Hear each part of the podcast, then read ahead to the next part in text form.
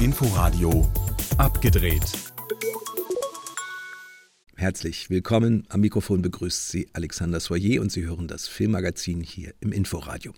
Es wird weiter auf den Bus gewartet, ab diesem Samstag in der Mediathek und nächsten Samstag dann mit allen sieben Folgen der zweiten Warten auf den Busstaffel zur besten Sendezeit im RBB-Fernsehen. Welche neuen Haltestellen Abenteuer auf Ralle und Hannes warten, darüber habe ich mit Felix Kramer gesprochen, einem der beiden Stars dieser gefeierten RBB-Serie. Das in der zweiten Hälfte von abgedreht. In der Sendung außerdem, es gibt gute Neuigkeiten für alle, die das Kino im Sony Center schmerzlich vermissen. Es kommt nämlich zurück. Ildiko Njedi haben wir außerdem im Gespräch über ihren neuen Film, Die Geschichte meiner Frau.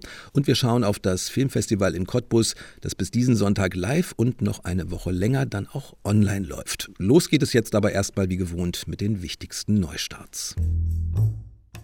Mit Die Geschichte meiner Frau hat Ildiko Enjedi den gleichnamigen Roman von Milan Fischt verfilmt, einen ungarischen Schlüsselroman, eine Abhandlung über die selbstzerstörerische Kraft der Liebe und des Egos und der frühen 20er Jahre des letzten Jahrhunderts, in der diese Szenen einer Ehe spielen. Auf der einen Seite der Schiffskapitän Jakob Stör, auf der anderen seine Frau Lizzie, gespielt von Lea Seydoux. Ihre Ehe entsteht, so könnte man es nennen, aus einer zufälligen Laune und launenhaft verläuft sie, weil er sie zwar liebt, aber ihr nicht wirklich traut und er alle seine Entscheidungen aus diesem Misstrauen heraus trifft. Ich würde einfach gern wissen, was sie den ganzen Tag tut. Und Sie wollen es wirklich wissen?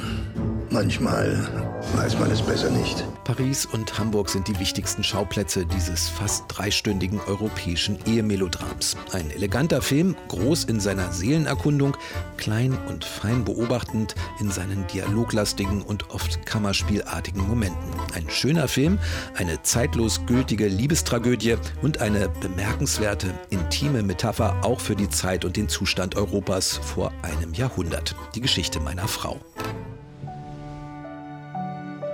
Ein Liebesdrama in vergangenen Tagen ist auch Ammonite mit Kate Winslet und Saoirse Ronan in den Hauptrollen. Winslet spielt die Fossiliensammlerin Mary Anning, die durch ihre fachkundige und erfolgreiche Suche nach Saurierfossilien im frühen 19. Jahrhundert zumindest einen guten Ruf hatte, aber lange nicht den Ruhm, den sie verdient hätte in dieser Zeit, in der ihre männlichen Kollegen zu Stars der Geologie wurden. Darum aber geht es nur nebenbei. Im Zentrum steht vielmehr die ausgedachte Liebesbeziehung Annings zur Ehefrau eines Geologen, um die sich die Forscherin für ein paar Wochen kümmert und dabei tief vergrabene Gefühle in ihr erwachen. Ein eindrucksvolles, schauspielerisches Duett unterdrückter Leidenschaften ist das zwar, aber warum man Anning ausgerechnet damit würdigt, das wird nie wirklich deutlich. Ammonite. Eine Art der Pate fürs Fernsehen, gepaart mit der Idee, Mafioso geht zum Psychiater, hat TV-Geschichte geschrieben. Die Sopranos gilt als eine der besten Serien aller Zeiten. Mit The Many Saints of Newark hat David Chase nun seine New Jersey-Saga um Tonys Vorgeschichte, Kindheit und Jugend erweitert.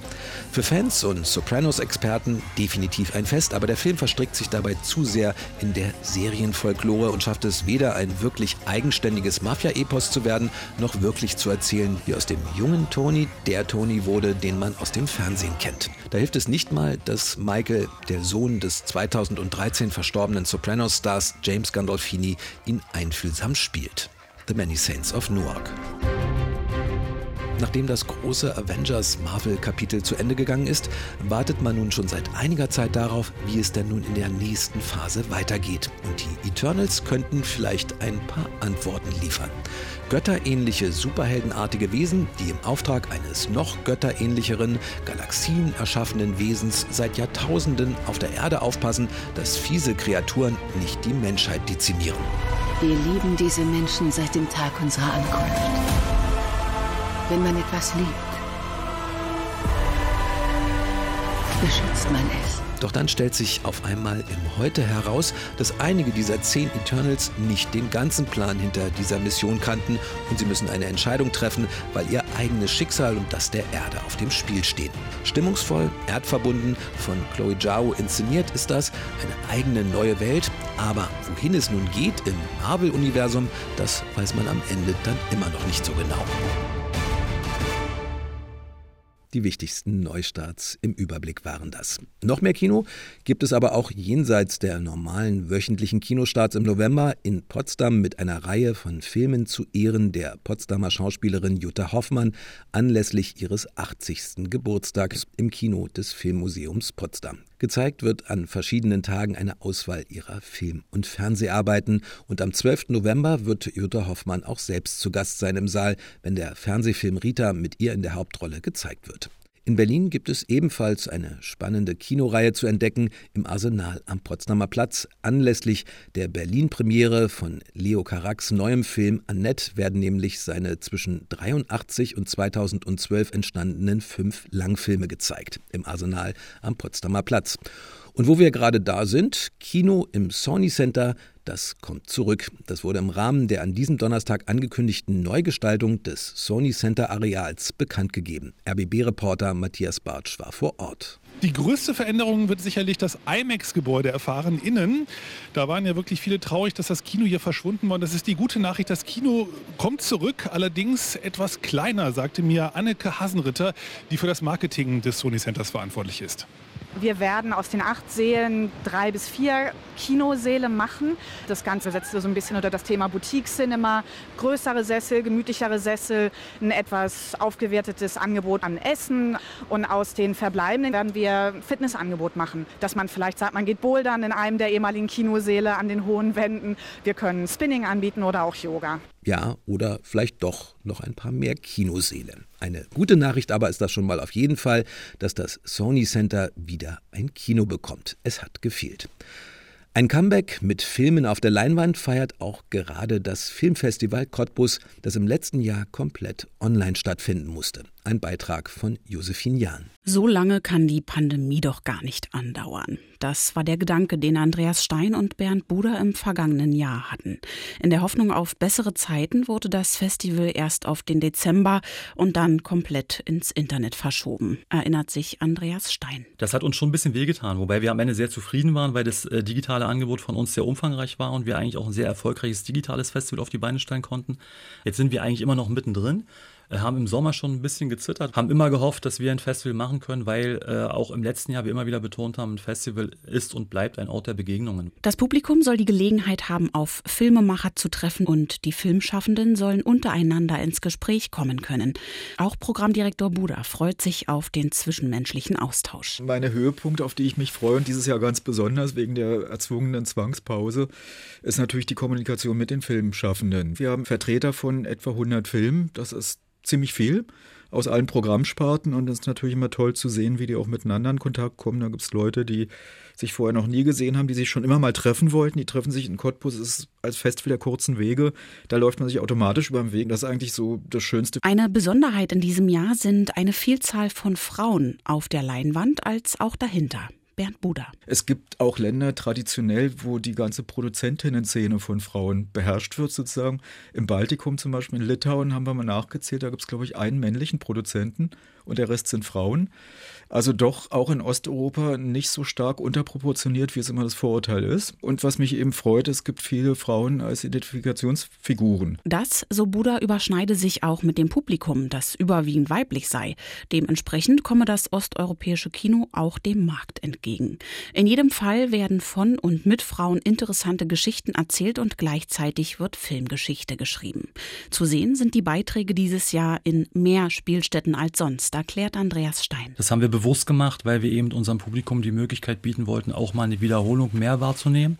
Und man sollte sich vielleicht im Vorfeld nochmal bei uns auf der Website anschauen, welche Filme wir im digitalen Angebot haben. Wenn man ein richtig großer Cineast ist und ein Festivalfreund, geht man halt von Dienstag bis Sonntag hier ins Kino und guckt sich dann noch bis zum 16. November im Online-Angebot die Filme an, die man eben nicht in der Festivalwoche geschafft hat. Das Filmfestival Cottbus live noch bis Sonntag und eine Woche länger bis zum 16. sogar online.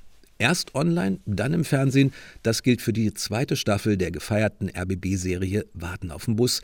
Ab diesem Samstag in der Mediathek, nächsten Samstag im RBB-Fernsehen alle sieben Folgen. Wie es in der zweiten Staffel Warten auf den Bus weitergeht, darüber habe ich mit Felix Kramer gesprochen. Wir haben versucht, das, was funktioniert und das, was uns wichtig ist, aus der ersten Staffel auf jeden Fall mit rüberzunehmen. Und das ist für mich in erster Linie, ja, dieser doch schon zärtliche Blick auf diese Leute dort, auf diese Figuren.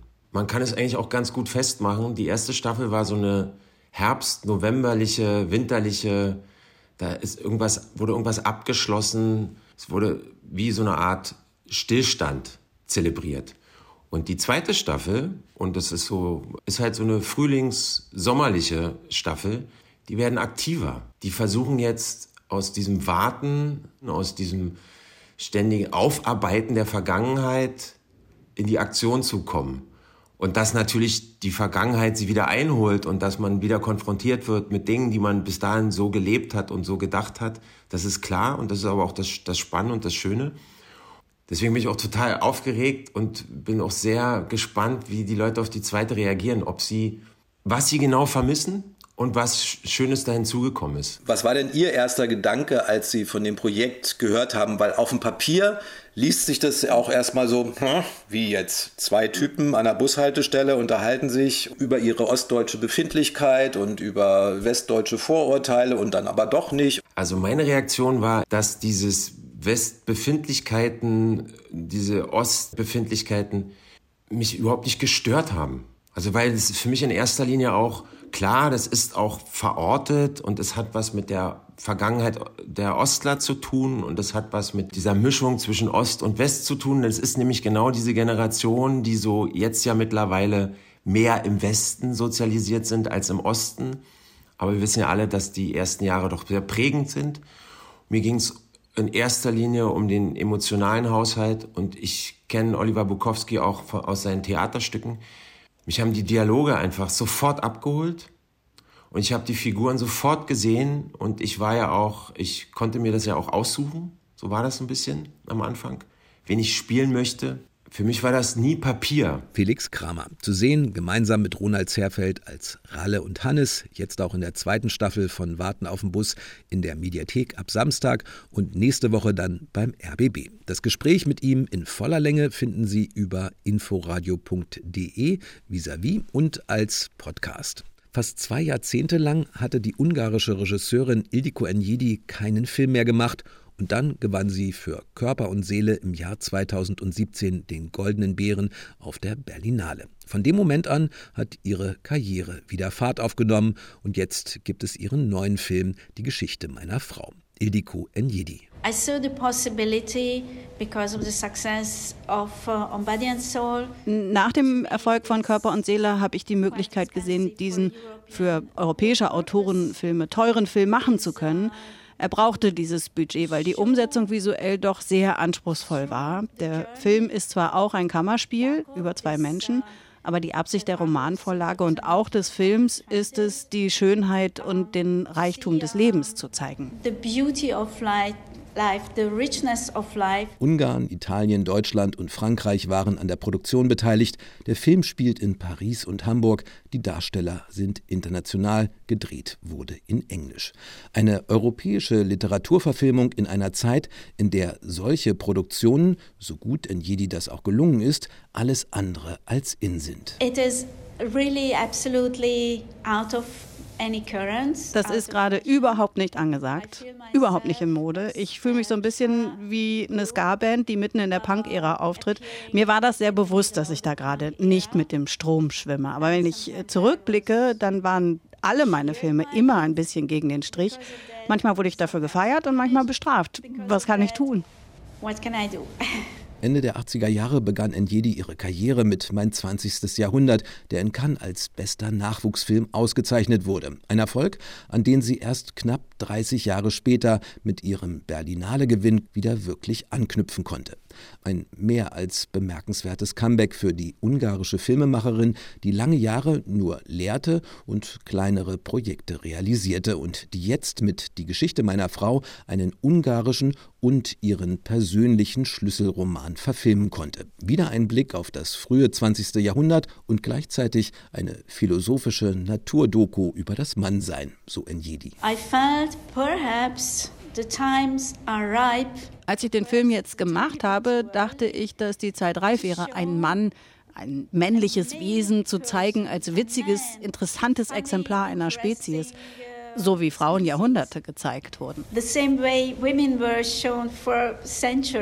Ein störrischer Seefahrer, verliebt in seine Frau, aber so von seinen wortkargem, Gefühle unterdrückenden Wesen blockiert, dass er sich selbst das Glück verbaut. Genauso wie im Buch erzählt mit der Geschichte dieses Mannes, aber nicht mehr so sehr nur durch seine Augen. Ildiko Njedi. Let's say the philosophy behind the novel and behind the film die Philosophie von Buch und Film ist gleich. Das war mir sehr wichtig. Ich habe das Buch als Teenager gelesen und es hat mich umgehauen. Das ist also gleich, aber ich versuche den Blick zu weiten, nicht nur aus seinen Augen zu erzählen, sondern ihn auch zu beobachten. Und ja, mit einem weiblichen Blick und ich hoffe, es ist ein freundlicher, liebevoller weiblicher Blick auf ihn. I hope it's a kind female gaze. Ildiko Enjedi, ihr neuer Film Die Geschichte meiner Frau, jetzt im Kino. Und das war abgedreht. Am Mikrofon verabschiedet sich bis nächste Woche Alexander Soyer. Inforadio Podcast.